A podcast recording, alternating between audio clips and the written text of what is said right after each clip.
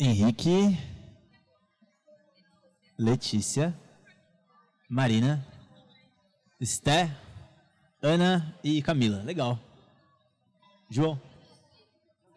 Prazer. Estamos aqui hoje reunidos. E eu acho com um pouquinho de coragem, na real. né? Tipo, acho que a galera do Nave é bem corajosa de tentar propor o que o Nave está propondo na educação brasileira, assim. Acho que eu Marina a gente tem coragem por estar tentando propor uma proposta meio semelhante. A Camila é bem corajosa também por estar aqui, na real. e eu queria começar assim mesmo. Acho que da mesma esse slide eu geralmente começo as vivências com os estudantes, chamando ele de Hello amigos corajosos. E geralmente tem uma foto minha causando no fundo, alguma coisa assim para gerar um pouquinho mais de, de conexão, mas eu passo assim. E eu acho que eu mostrei essa foto para Esté quando ela enfim, me convidou para estar aqui. E basicamente essa é uma foto é, de um engenheiro da Segunda Guerra Mundial em que eles estavam colocando um pontinho vermelho em todos os, os buracos de bala dos aviões que voltavam. Eles estavam tentando responder a seguinte pergunta: Putz, onde que a gente reforça? E aí a resposta mais lógica que davam é: Pô, onde está cheio de bolinha? Vamos preencher isso daí. Vamos reforçar isso, né? E não é muito inteligente blindar um avião inteiro porque ele fica pesado, ele não voa, ele perde autonomia. Então é importante blindar com, com inteligência. Eles estavam falando assim: pô, onde é que a gente blinda? E aí o, o, o insight inicial que a gente pode ter olhando isso, falando é, putz, óbvio, vamos blindar onde está mais concentrado de bolinha, onde levou mais tiro. E, e a resposta dele foi, putz, vamos fazer bem diferente disso na real, vamos blindar onde não tem nenhuma marca. Vamos blindar no motor e na cabine, porque afinal os aviões que levam tiro aí, eles nem voltam. E eu acho que isso tem muito a ver com a minha história dentro da educação, na real.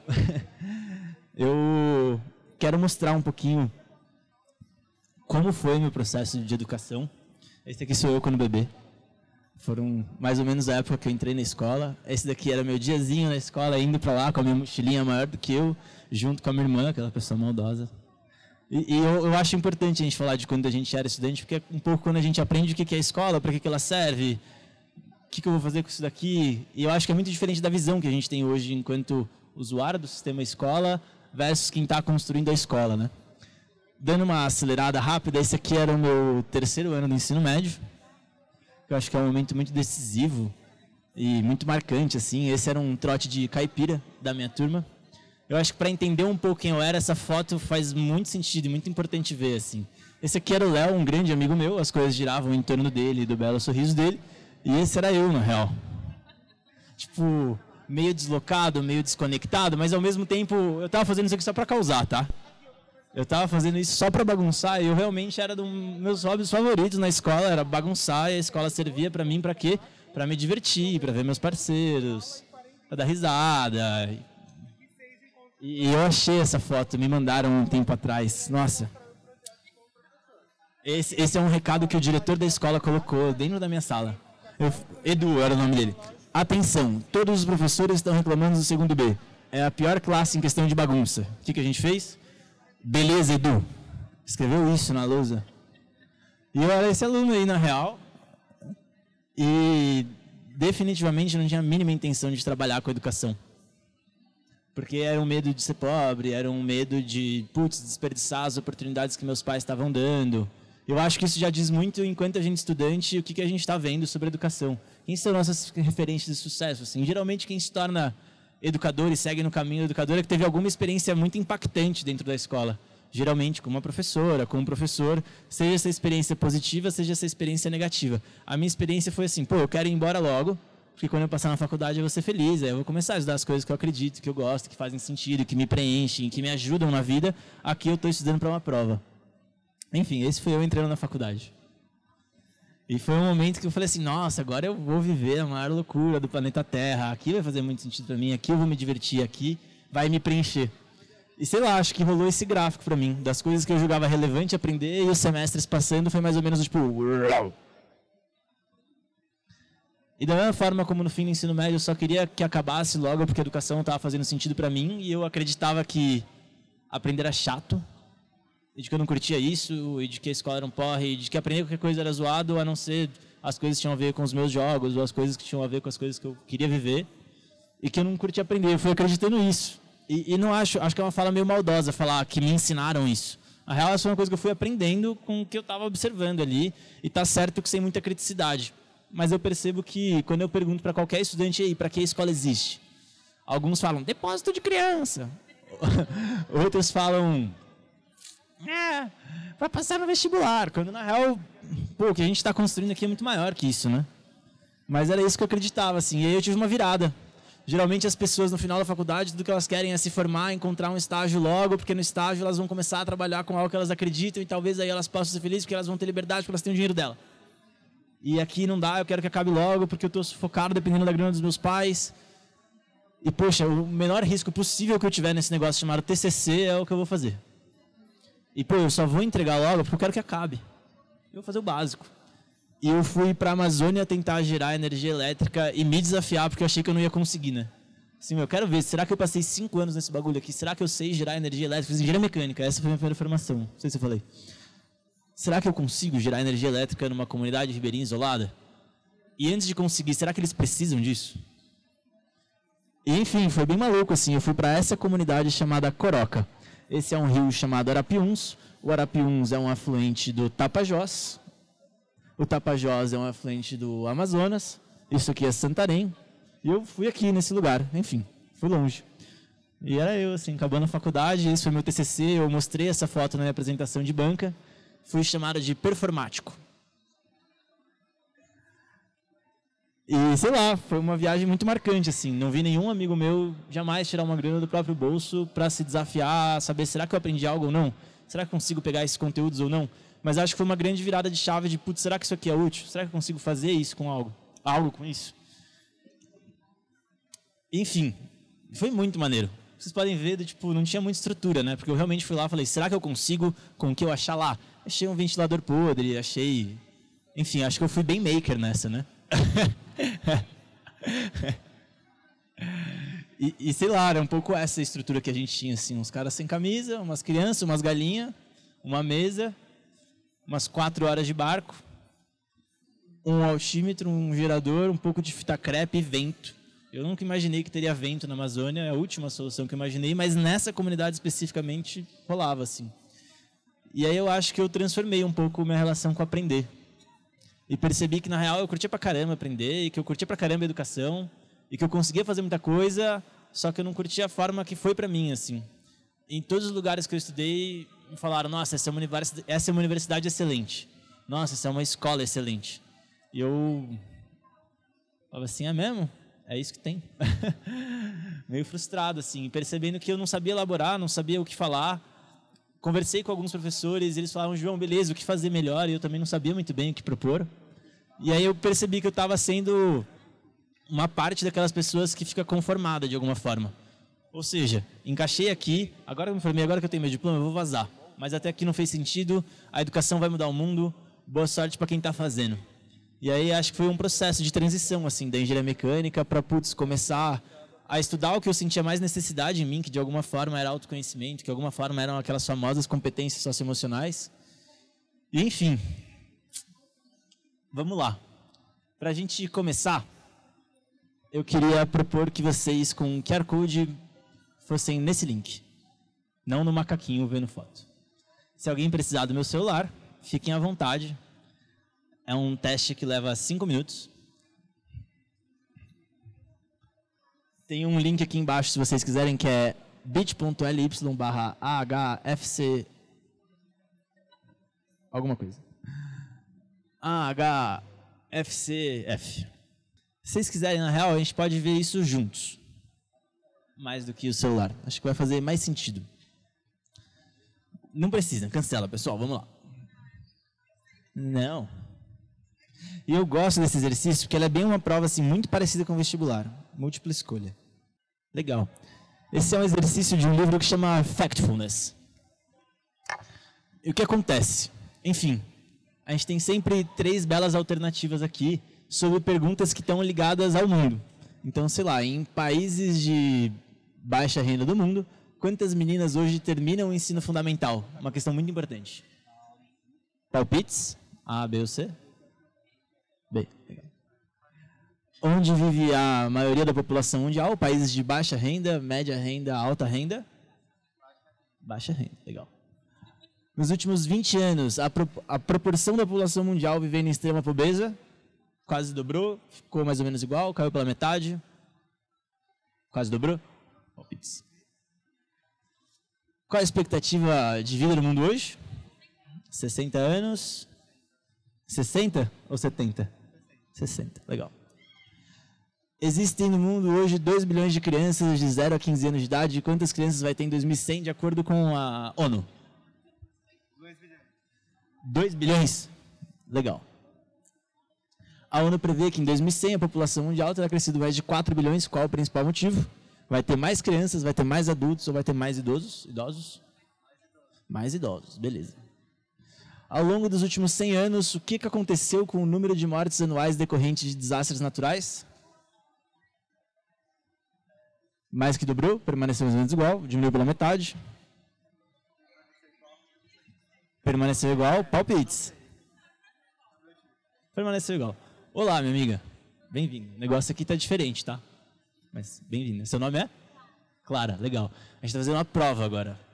Veio pro lugar errado. Brincadeira. Aqui tem três gráficos, né? Tem 7 bilhões de pessoas no mundo hoje, mais ou menos, um pouquinho mais. Qual que vocês acham que melhor representa, né? Esse está meio difícil de ver. Se vocês quiserem, a gente pode pular essa. Você chuta um por causa da China. Bacana. Qual a porcentagem de crianças de um ano no mundo já foram vacinadas contra alguma doença? 50%. Ousada. Em média, no mundo todo, homens de 30 anos passaram 10 anos na escola. Quantos anos passaram na escola as mulheres da mesma idade? Seis, beleza. Não, obrigado. Somos mais um aqui agora, né? Bacana. Em 1996, tigres, pandas gigantes, rinocerontes negros fomos listados como ameaçados. E desde então, quantas dessas espécies ficaram ameaçadas com maior gravidade? Oi? Duas. Legal. Quantas pessoas no mundo têm algum acesso à eletricidade? Quanto? 50 palpites, nosso amigo Henrique. Legal. E aí, aquecimento global, o que, que vai acontecer com a temperatura média da Terra? Vai aumentar, beleza. É, tem três alternativas. Se a gente jogasse na sorte, nem lesse, 33% de chance. É isso. Legal. Em todos os países de, renda, de baixa renda no mundo, quantas meninas terminam o ensino fundamental? 60%. Onde vive a, maior, a maioria da população mundial? Países de média renda. Ô Pedro, bem-vindo, meu amigo. Chega aí. Vamos aí, estamos se divertindo. Nos últimos 20 anos, a proporção da população mundial vivendo em extrema pobreza caiu pela metade. Qual a expectativa de vida no mundo hoje? 70 anos. 2 bilhões, vocês acertaram. Vai manter o mesmo número de crianças. Pô, vai ter mais adultos é, mortes anuais decorrentes de desastres naturais diminuiu para mais da metade. Vocês erraram muito mais do que um terço. E, ou seja, esse grande macaco está aqui porque se a gente tivesse botado ele para responder, ele teria ido melhor que a gente. Pois é, ele nem sabe ler. Isso lá dele deve nem funcionar, porque está na água. Por que, que vocês acham que isso acontece? Pedro, até agora a gente fez um teste com três alternativas e a gente foi pior do que o aleatório. E era um teste sobre questões importantes no mundo, desde desigualdade de gênero até, enfim, ameaça de extinção, passando por pobreza e desigualdade. Reflexões ficam vivas aí. Uma coisa que eu acho muito importante falar é que assim, eu não acho que o mundo está super bom, tá? Inclusive, eu acho que, puta, todas essas questões, elas são urgentes. Então, por exemplo, quantas pessoas vivendo abaixo da extrema pobreza? A resposta devia ser zero. E a gente não pode parar de se indignar enquanto não for zero. A gente tem que seguir trabalhando. Beleza. Então, não é que o mundo tá bom. Mas o que vocês acham que acontece? A gente é mais pessimista? Esse, na verdade, é um outro tipo de viés. Quando eu não sei muito bem a resposta, eu dou um chute com base nas minhas emoções. Ou seja, as emoções que geram essas questões todas são preocupação, ansiedade, insegurança, medo, raiva, frustração, indignação. É isso que gera. Então, poxa, 60% das meninas terminarem o ensino médio nos países de baixa renda, a gente deveria estar feliz? Nem a pau. Mas quando eu não sei qual é a resposta, eu só palpito. Eu palpito de acordo com a minha emoção. E o inverso é válido. Quando eu estou apaixonado pela minha proposta e eu não sei, não tenho nada me dizendo quão efetiva ela está sendo, o que, que eu acredito? Maravilhosa. Fui num stand ontem, assim, e o cara tava falando sobre felicidade, sobre como a gente faz nossos estudantes felizes. Eu falei, é mesmo? Como você sabe? Aí ele me mostrou o material que ele curtia pra caramba, que ele achava lindo. Eu falei, mas como você sabe? Me conta um número, sei lá. Aí ele falou, a gente tem mais de 280 escolas. Eu falei, e como você sabe, né? Olá, Sami, chega aí. Mas sei lá, assim, a resposta disso tudo também não é, nossa, somos burros, ou nossa, não estudei, nossa, não tenho acesso à informação. A resposta, na verdade, eu peguei esse exercício, bem-vindo, de um livro chamado Factfulness. E esse cara fez em Davos esse mesmo exercício com as maiores lideranças mundiais. É o que é que a gente entenda como liderança. E eles foram tão ruins quanto a gente, piores do que a média, piores do que o nosso amigo que não sabe ler. Isso diz que não é uma questão necessariamente de acesso à informação ou de uma capacidade cognitiva, mas muito desses vieses. E enfim, eu gosto muito dessa imagem que é quando a gente não se dá espaço, quando a gente não reflete, a gente não percebe algumas coisas que estão acontecendo. Eu não sei vocês que trabalham com educação, mas eu tenho uma rotina muito corrida para chegar aqui. Eu dei um workshop de manhã, que eu saí de São Paulo, dirigi duas horas, dei workshop de manhã, dirigi duas horas, vim para cá, saí daqui, ter reunião. Então, corrido, corrido, corrido, corrido, corrido. E quando a gente não se dá espaço, a gente não percebe que algumas coisas estão de ponta cabeça, que não estão fazendo muito sentido. Até aqui. Está fazendo sentido? Legal. Uma pergunta agora, então, que é só para a gente se alinhar. Para que, que serve o microfone? Melhor, para que, que serve a caneta? Caneta serve para escrever. Eu posso escrever com outras coisas? Com o quê? Lápis, cera, carvão, canetinha, marca-texto. O que, que muda? Preço, comodidade, beleza, né? Eu posso fazer outras coisas com uma caneta? Posso fazer o quê? Prender o cabelo. Posso jogar na cara de alguém para machucar. Posso fazer tudo isso. Legal. Uma faca serve para quê? Para fazer uma linda refeição, para quem eu amo. Ou eu posso usar uma faca para matar uma pessoa. Legal. Para que, que serve a escola? Oi? Ensinar para quê? Ela pode servir de depósito de criança, ela pode servir para ensinar, ela pode servir para lavagem cerebral, ela pode servir para controle. E na real é importante assim a gente estudado tipo em alguns regimes totalitários qual que é o papel da escola ali, né? E ao mesmo tempo criticar um pouco as nossas referências, nossas semelhanças para não fazer igual. Então acho que é isso, né? As ferramentas elas podem ter muitos objetivos e ao mesmo tempo a gente pode atingir um objetivo de escrever com várias coisas. Fechado. E aí, cara, raramente eu percebo quando essa essa pergunta sendo feita assim, né? Educação para quê? Para que eu faço educação mesmo? Para que que serve a escola? E eu adoro chegar para os estudantes lá no segundo ano do ensino médio e falar assim, pô, vocês estão aqui há uns 12 anos, 10 anos, sei lá quantos anos vocês estão aqui. Para que, que serve escola? E eu ouvi eles falando, não, serve para passar no vestibular, serve para o mercado de trabalho. E que essa é a resposta deles que passaram muito tempo lá e, e não necessariamente entendem com a mesma profundidade o que a gente está querendo propor. E por isso muitas vezes não conseguem nem manifestar, está dando certo, está dando errado. E aí eu queria só como um exemplo assim, né, de que eu genuinamente acredito que todas as escolas e todas as pessoas que trabalham com educação estão bem intencionadas. Eu acredito nisso às vezes a gente só não está vendo o impacto que a gente está gerando ou não necessariamente sabe o que está acontecendo. E aí eu trouxe o propósito de duas empresas aqui que eu peguei do site delas e eu queria que vocês tentassem adivinhar. Quais empresas são essas? A empresa X existe para melhorar a vida e transformar o futuro. Juntos, acreditamos que o segmento da empresa X é essencial para desenvolver o mundo e só servimos a sociedade ao gerar prosperidade para todos e cuidar do planeta. Vocês acham que essa aqui é a? Tesla. A Tesla, legal. E essa de baixo aqui? Servir a sociedade pela atuação das nossas empresas, ajudando a construir um futuro sustentável. Palpites? Legal. Essa daqui é a Aldebrecht, que nem chama Aldebrecht mais, que mudou de nome. E a Aldebrecht existe para servir a sociedade pela atuação das nossas empresas, ajudando a construir um futuro sustentável. E essa aqui é a Vale do Rio Doce existe para melhorar a vida e transformar o futuro juntos. Acreditamos que a mineração é essencial para o desenvolvimento do mundo e só servimos a sociedade ao gerar prosperidade para cuidar de todos e do planeta. Pô, e algumas pessoas lá dentro acreditam nisso, real. E eu juro que dentro das escolas todas as pessoas estão aí para um futuro.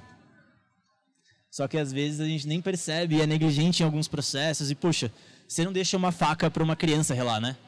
Porque precisa ter muita consciência, precisa ter muita competência para dominar uma faca, coisa que uma criança não tem, na real.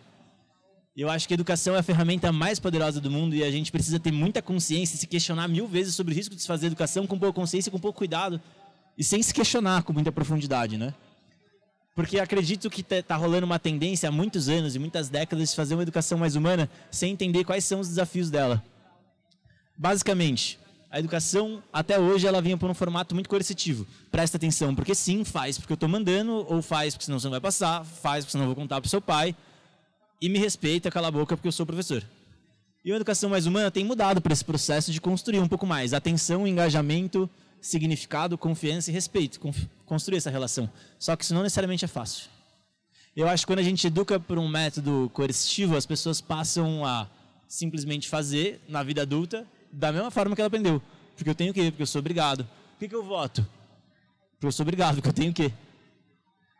Putz, por que eu tenho que fazer isso? Para não ser demitido. E uma criança na escola, por que, que eu não colo? Porque eu acredito que é ético e é alinhado aos meus valores. Não conheço uma criança que já deu essa resposta. Eu não vão pegar.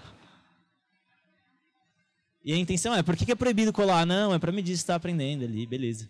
E é muito difícil construir essa, essa educação que a gente constrói, atenção, engajamento, confiança. Eu acho que a gente está aqui no Nave hoje. Por quê? Porque tem uma parte que a gente se conecta muito, na real. Esse print foi um print que a Esther me deu de uma aba que ela abriu. Deu para saber assim, mano, será que meus estudantes estão se engajando?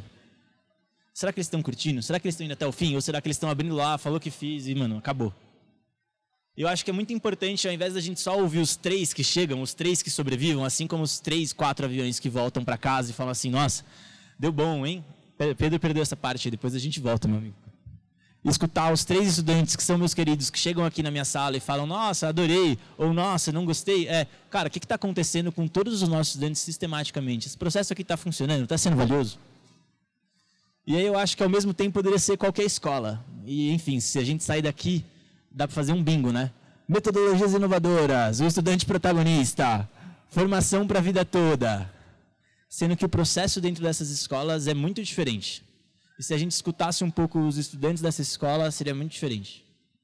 E aí, dentro do Great Place to Study, que é, enfim, a empresa que eu e a Marina trabalhamos hoje, a gente tem algumas possibilidades de entender. Nossa, beleza, essa escola aqui diz que é super afetuosa. Vamos ouvir o que os estudantes dessa escola têm a dizer? E aí tem uma classificação, né? Então, pô, a escola seleciona aí, estudante, qual dessas afirmações você mais acredita, você acredita que melhor representa o contexto que está inserido a sua escola? E aí, além das aulas, a escola se relaciona com a gente apenas para dar bronca. Além das aulas, a escola só se relaciona com a gente para definir regras. Além das aulas, a escola só se relaciona com a gente para cobrar resultado além das a escola está profundamente interessada em ouvir minhas questões pessoais, ou, pô, eu sei que eu posso contar com a escola para questões de ordem prática, para me apoiar na busca dos meus objetivos e para lidar com as minhas questões pessoais. Beleza. Isso é como o estudante define. E aí a gente pergunta para os educadores também, como você acredita que o seu estudante se sente? Bom. Putz. E aí dói. E aí a gente tem uma outra tendência que é tentar justificar e falar do veja bem. Sendo que na verdade eu assumi assim, putz, acho que dá para fazer melhor então. E se perguntar onde é que está, né? Eu acho que é muito difícil para as escolas fazerem isso, porque elas estão sendo atacadas o tempo inteiro, tendo que se vender o tempo inteiro, tendo que conquistar um dia após o outro. Enfim, né, aí são alguns gráficos assim, né? Pô, e aí, vocês se sentem estimulados? A escola só reconhece e valoriza os que vão bem em prova e teste, a escola só valoriza os quietinhos, a escola não valoriza ninguém, só me dá bronca, a escola ama todo mundo, ou a escola nos valoriza e nos reconhece não só por provas e notas, mas por várias outras coisas. Estudante, como você se sente? Escola, como que você acredita que o estudante se sente? Putz, pode crer. Tem algo no processo. E aí, todas as escolas que eu vou, eu escuto estudantes falando assim: ninguém me escuta nessa escola. E ao mesmo tempo eu vejo a orientadora falando assim: escutar é diferente de fazer o que você quer. E via de regra, já vi essa realidade em escolas que o estudante estava lá sendo mimado, querendo que fosse do jeito dele, sem nenhuma base educacional, e ao mesmo tempo escolas que falavam assim: beleza, Pedrinho, me conta aí. Tá, legal. Escutei, lógico escutei. E seguiu o dia corrido, né? Enfim. E aí eu acho que isso também não acontece por maldade. Eu não acho que a gente precisa necessariamente ter um instrumento super robusto para fazer isso. Eu acho que talvez a gente precisa aprender a escutar. Eu não sei vocês, da mesma geração que eu, que legal, uma roda de jovens. É, vocês aprenderam a escutar na escola, ou como foi? Eu lembro que para mim, a forma que eu aprendi a escutar foi: Joãozinho, espera a Esté parar de falar, e aí você fala. Isso não é aprender a escutar. Você aprender a esperar outro parar de falar. Porque enquanto você está falando, eu estou o quê? Pensando. Argumentando. Pensando no que eu vou falar. E aí ele acaba de falar, eu falo o que eu estava pensando. E aí a gente tem uma linda sequência de monólogos, em que eu não estou tentando te entender minimamente. E aí eu acho que é um dos perigos, inclusive, né? Colocar um monte de educador para fazer desenvolvimento de competência socioemocional, mas esse cara nunca aprendeu a escutar. Ele está lá falando sobre escuta. Eu falei, ih, mano, cuidado, pessoal. Eu acho que se a gente não ensinasse escrita, o mundo ia ser mais ou menos assim. Esse é um bilhete de uma criança aprendendo a escrever. Vocês conseguem entender o que está aqui? Beleza, o que está escrito aí?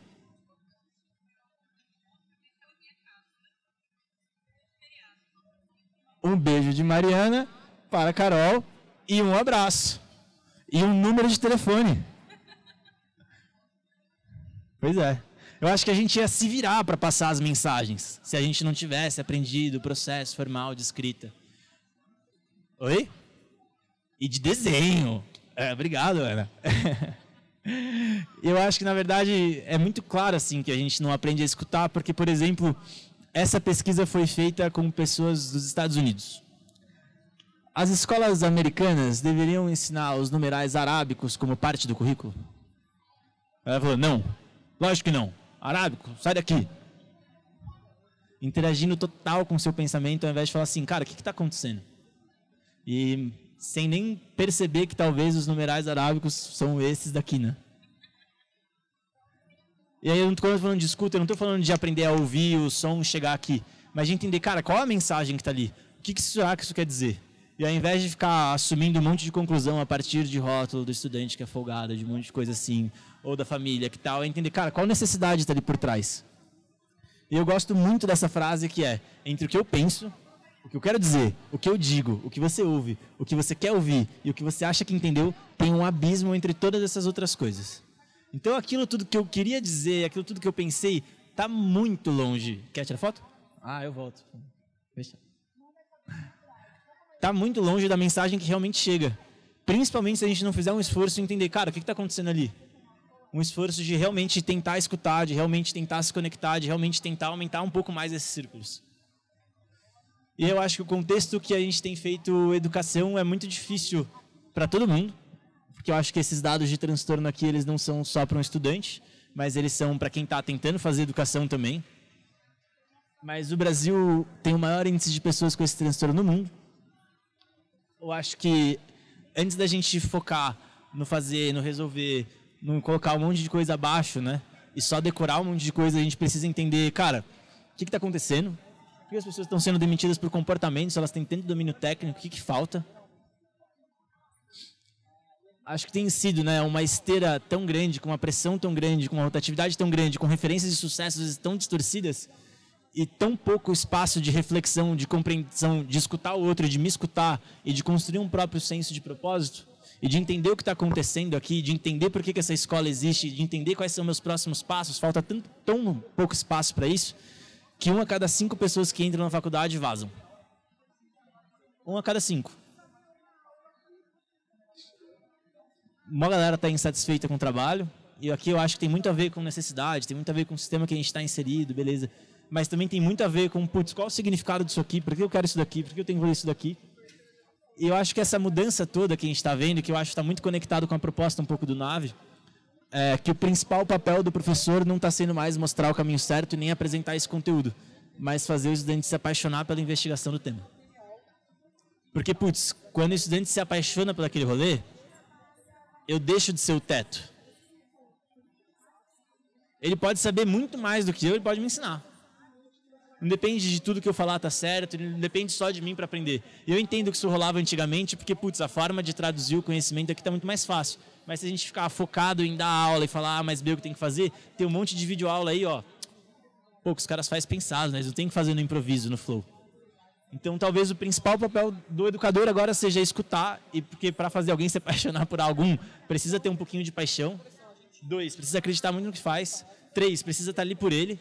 E quatro, precisa estar comprometido com esse rolê de despertar paixão e despertar vontade, né? Paixão talvez seja um termo meio romântico, assim. Mas isso não é fácil. E é uma virada muito grande e exige muitas outras competências, né? E eu gosto muito dessa teoria do livro do Mihaly... Você lembra o nome dele, Camila? Não, enfim. Teoria do Flow. É fácil fazer isso? Não é nem um pouco. É muito desafiador. E quando a gente não tem competências desenvolvidas para fazer isso, é confusão, raiva, insegurança, ansiedade, desesperança, desmotivação, tô desmotivado, por que, que eu vou fazer isso daí? Não vou fazer nem a pau, deixa como tá, assim tá bom, sempre funcionou, vamos manter. Putz, mas será que não é muita inovação? As escolas falam, ah, mas eu não sou early adopter. Depois que adotarem, eu adoto. Enfim, porque tão pouco, pô, é, é muito desafiador fazer isso que a gente está se propondo, de construir engajamento e construir significado ao invés de simplesmente impor. A estratégia coercitiva é muito mais fácil. A estratégia de construção é mais difícil, de construir uma relação com o estudante. E aí, por isso, competência, como forma de resolver isso, né? E aí, algumas competências que a gente enxerga, né, que são importantes para o desenvolvimento, para os educadores estarem mais conectados com esse novo, novo paradigma. Isso aqui muito para o desenvolvimento de competências socioemocionais, tá? Que eu acho que é muito o contexto em que a gente trabalha. Mas enfim, acho que é muito importante a gente refletir quais são as competências necessárias para fazer isso. Quais são as necessárias para despertar vontade? Quais são as competências necessárias para acolher? Quais são as competências necessárias para provocar? E, enfim, acho que algumas dicas práticas que eu quero deixar para quem está tentando viver esse processo de oferecer com coerência e putz, um lugar cada vez melhor para se estudar, um lugar que faça cada vez mais sentido. Se permitir não saber e sempre que eu pego um microfone para falar, eu sempre tenho o impulso de dar as respostas.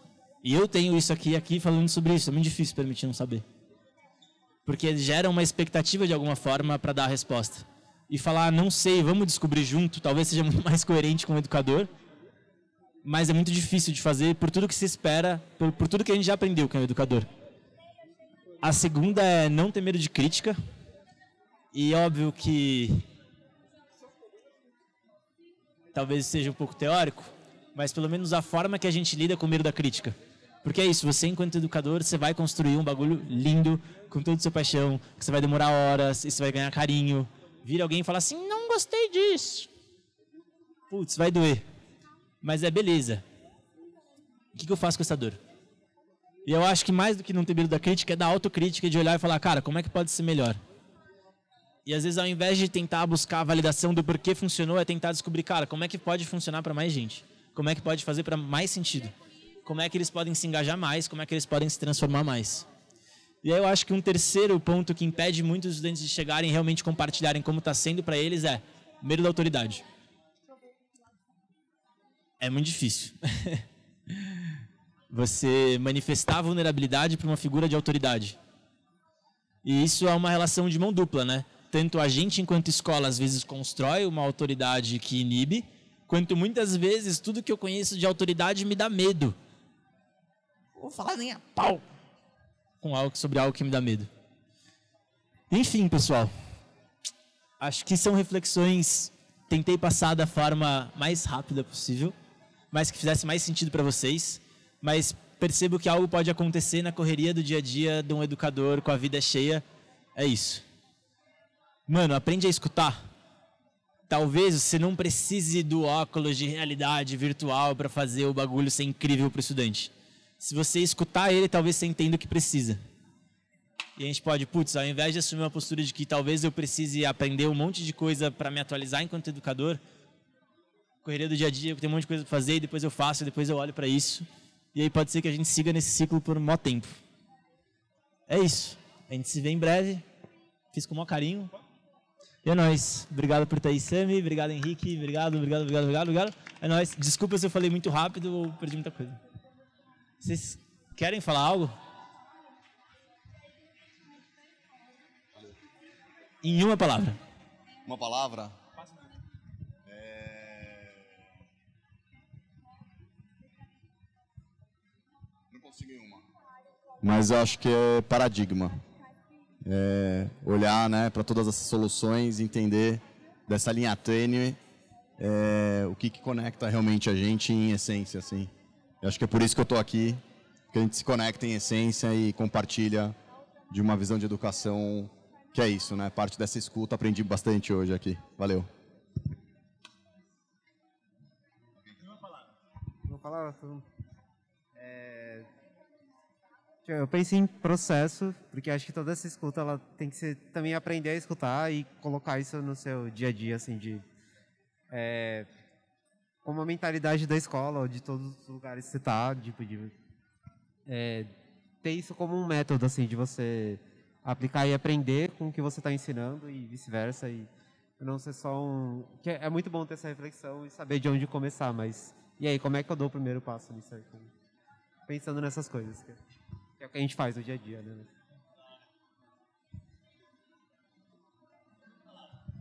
Bom, eu estava querendo colar já dos meus colegas, aproveitando e exercitando o escutar, né? Já queria copiar o paradigma ali. Mas eu vou falar impulsionar, então, que é bem parecido também com eu estava no Isaac, né? Então, acho que tem muito a ver, a gente está muito mais do lado financeiro. Me identifiquei muito com aquela roda ali, de oferecer a roda e a pessoa falar que não tem tempo para ouvir porque ela está né, com dificuldade ali, no está muito ocupada. É, então, acho que isso vem muito para impulsionar a forma como né, os pedagogos, enfim, se relacionam com os estudantes. E tem muita correlação também com o que a gente quer fazer do lado da burocracia dos mantenedores. Então, muito bom. Parabéns, João. Desculpa que eu estava finalizando o streaming. bom, em uma palavra, eu primeiro gostei muito do que você falou. Foram reflexões muito importantes. Eu sou estu, eh, fui estudante de escola pública. Então, quando a gente fala do ensino privado, a gente tem uma camada, e aí quando a gente fala do ensino público, o buraco é mais embaixo. Né? A gente é muito mais coagido em sala de aula do que estimulado, né? E, e tem uma pressão que eu sofri muito no, no período de estudante, e isso já fazem mais de 10 anos, é um pouco assustador. é, a pressão do tipo assim, a educação era a minha, a minha única chance de sair do lugar onde eu estava e melhorar minimamente. E aí eu olhava para aquela estrutura de educação e eu falava, meu Deus, é só isso que eu tenho, eu tenho que me agarrar a um fiozinho, né? Então, e, e os professores também sem muito recurso, né, para poder também estimular é, uma educação mais mais acolhedora, né? E assim, no ensino público a gente é zero ouvido, né? É zero atendido as nossas demandas. A gente não consegue ser atendido no básico, né? Quanto mais alçar aí algumas coisas mais importantes. E hoje, eu trabalhando no NAVE, é a primeira vez que eu trabalho com educação, e eu já fui picada pelo, pelo mosquitinho da educação, porque eu falo que é, foi de fato o que me, o que me fez alçar aí outros voos, e é, é muito importante a gente fazer essas reflexões e mesmo que minimamente o trabalho de formiguinha, cada um fazendo um pouquinho, a gente consegue mudar algumas coisas, né? Hoje a minha filha, ela estuda numa escolinha municipal, mas eu tô lá. Faço parte do conselho. Eu, eu participo ativamente porque eu quero não só para ela, mas para todos que essas crianças e esses alunos tenham alguma alguma chance, sejam ouvidos e que possam evoluir nisso, né? Então, essa reflexão que você fez mexeu bastante comigo, porque é, é muito legal ver o, tanto, o poder transformador da educação. E quando a gente é ouvido, é mais transformador ainda, né? E, e eu quero agradecer de verdade. Obrigada. Ô, louco. Massa demais.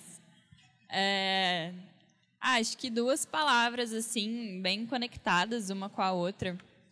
Mas acho que amor e coragem, né? Para fazer a educação que a gente acredita. É, às vezes não é um caminho fácil, né? Oferecer essa educação com tanta escuta, é, igual o João trouxe.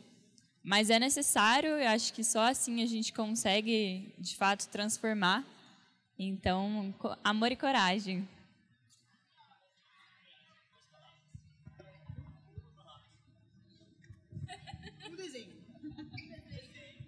Desenho. um, acho que movimento e coragem. Eu vou pensar pra você porque não vou Sim, sim. Bom, eu saio feliz com o convite que eu fiz para o João e foi muito mais do que eu imaginei. E saio me perguntando como abrir mais espaço. Acho que foi, ficou na minha cabeça, assim, de é, eu e o time de produto do Nave, a gente tem uma rotina muito corrida. e, às vezes, é muito aquela imagem que você mostrou, né? Não conseguir ver as coisas por outra perspectiva. E esses três dias com essas rodas de conversa tem sido bem nutritivo para mim, assim.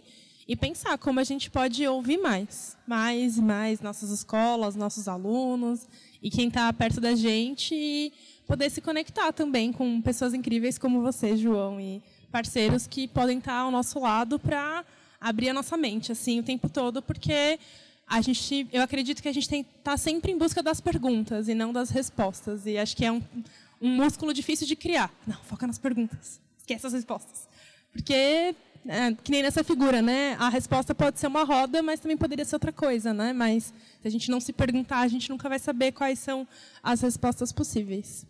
É isso. Queria agradecer, João. Obrigada. Nice. Obrigadão aí. Tamo junto. Todos tenha feito sentido.